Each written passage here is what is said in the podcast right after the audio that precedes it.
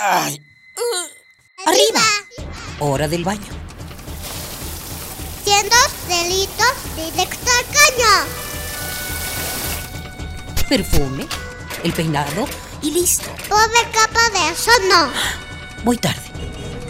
Ah, una hora varada. ¿Cuánta gasolina has gastado? A trabajar, que el sustento hay que ganar. ¡Eh! ¿Mediodía y no he comido? Dame uno para llevar, por favor. ¿Me regalas una bolsa? Mucho plástico en el suelo. Detente. detente. ¿Miraste tu paso por la Tierra? Es tiempo de conocer mi huella. Tu huella. Nuestra, huella, en el planeta.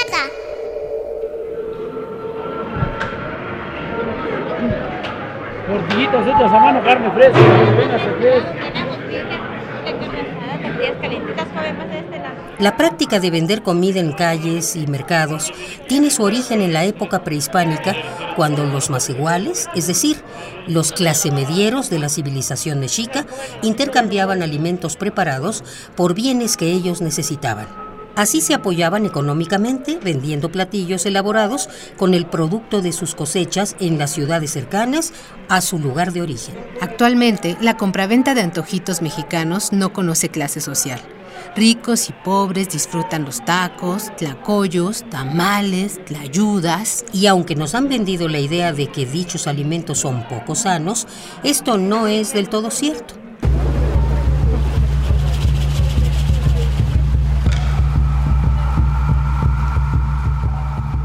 La dieta prehispánica basada en el consumo de maíz, frijol, chile, calabaza y muchas verduras como los quelites, así como en vainas, frutas nativas e insectos, era una dieta muy balanceada, sana y diversa biológicamente hablando.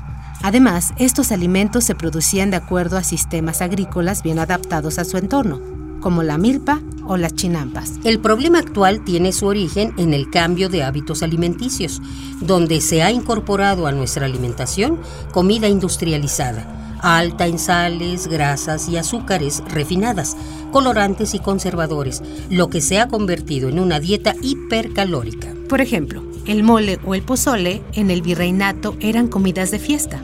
Los aztecas no le ponían mayonesa a los esquites, ni freían los tamales, ni los acompañaban con un bolillo. En su artículo El fast food y el apresuramiento alimentario en México, David Oseguera Parra menciona que el acelerado proceso de industrialización, así como la multiplicación de trabajo en oficinas, exigió a los seres humanos un cambio en sus hábitos cotidianos, lo que generó un incremento en el consumo de comida rápida e industrializada. Fue cuando los alimentos originarios perdieron su fuerza ante la poderosa industria alimentaria global. Si bien la fast food es el tipo de comida que se acopla a los acelerados tiempos actuales, habría que reflexionar en el daño que ésta hace a nuestra salud y al planeta. Una opción para contrarrestar la huella ecológica generada por la fast food es regresar a la comida rápida a la mexicana. ¿Qué más rápido y nutritivo y delicioso que un taco de nopales, una quesadilla de flor de calabaza? Un plato de tunas, unos chapulines con chile y limón o un agua de tamarindo. Nada.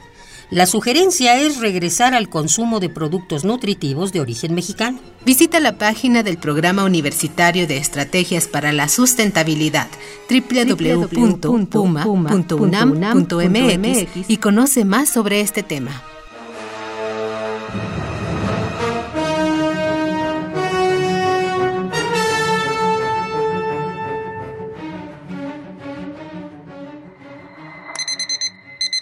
¡Ay! ¡Arriba! Hora del baño. Siendo delitos directo al caño. Perfume, el peinado y listo. Pobre capa de eso no. Voy tarde. Ah, una hora varada. ¿Cuánta gasolina has gastado? A trabajar, que el sustento hay que ganar. ¿Eh? ¿Mediodía y no he comido? Dame uno para llevar, por favor. ¿Me regalas una bolsa? Mucho plástico en el suelo. Detente. detente. ¿Miraste tu paso por la Tierra? Es tiempo de conocer mi huella. Tu huella. Nuestra, huella, en el planeta.